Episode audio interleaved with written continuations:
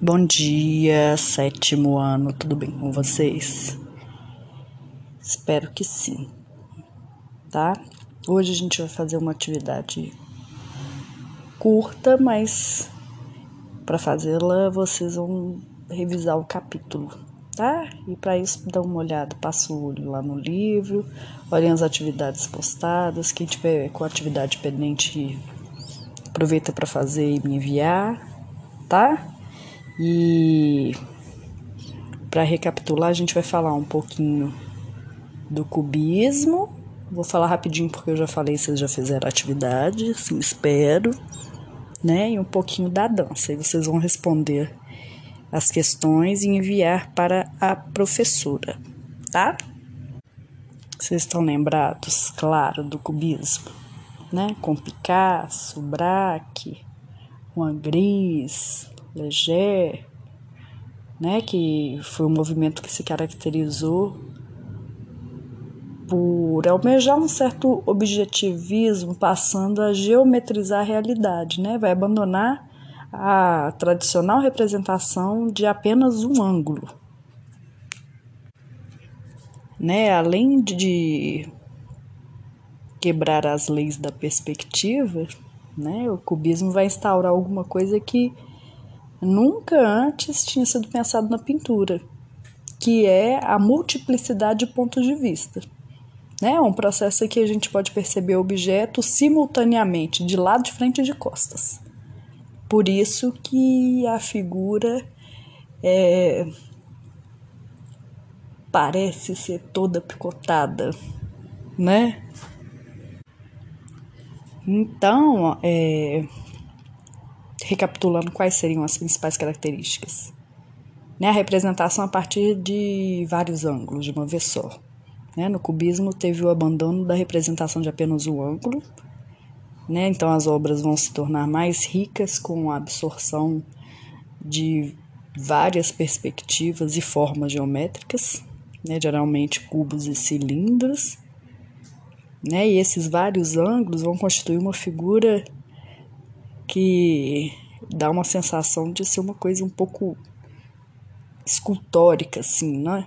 Não há uma inclusão de ângulos diferentes dentro da própria pintura, como a cena para ser vista por ângulos diferentes, né? Outra característica é a exploração de novos materiais, né? Eles vão é, fazer uso de recorte, colagem, né? Vão dar vida à criação de pintura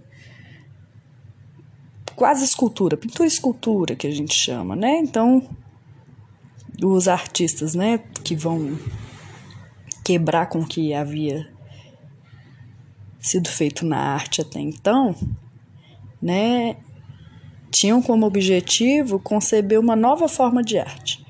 E para isso começam a fazer uso de materiais diferentes para conseguir alcançar outros efeitos sensoriais no espectador. Né? A perspectiva, também que é outra característica do cubismo. Esse, os artistas fazem uma série de exercícios de geometrização da realidade, né? E renunciando assim uma perspectiva única, né? Depois também alguns começam a fazer uma sobreposição de planos, né? As, as obras começam a se afastar de de uma coisa ligada ao sentimentalismo, né, quer ser mais objetiva. É, as formas são fragmentadas, assim como a perspectiva, né? A gente viu que tem duas fases, tem o cubismo analítico, que a palavra-chave dessa fase foi a desestruturação.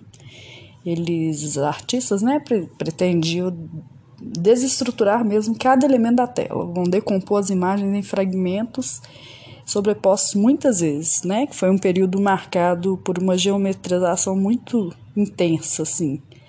A ideia era que através de ângulos oferecessem uma visão mais particular do elemento que estava tentando representar, né? No cubismo analítico eles vão radicalizar tanto que algumas obras é, é até difícil identificar que, que eles estão retratando. Quase que elas ficam abstratas, né? Já no sintético, eles passam a incluir elementos da vida real na pintura.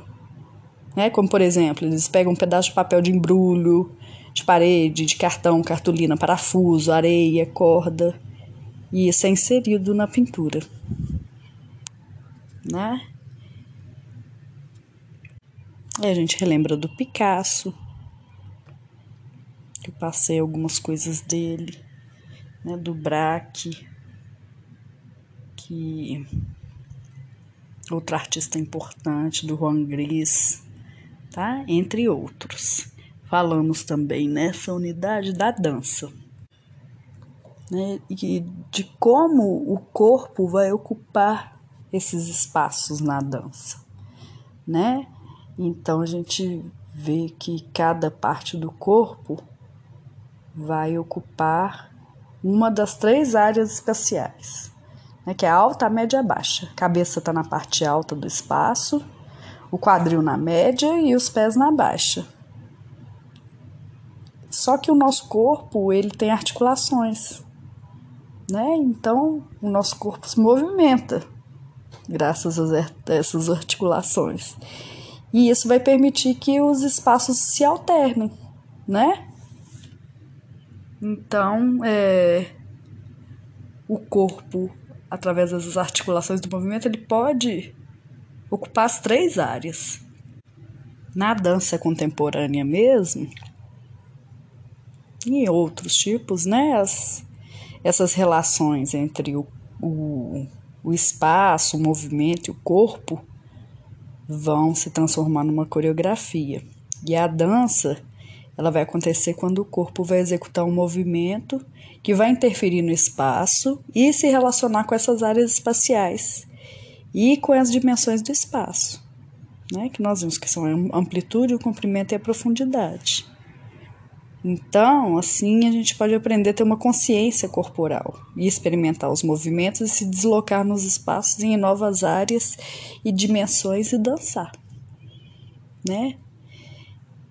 Para a gente aprender a ter essa consciência corporal, tem que praticar, tem que observar, tem que movimentar.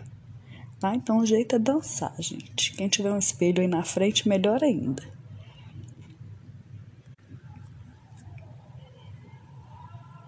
Visto isto, relembrando isso tudo, vocês vão responder as questões e me enviar. Só isso, ok? Quem tá com atividade pendente também aproveita e faz, tá? E quem não dançou, aproveita e dança também, tá bom? Um beijo grandão.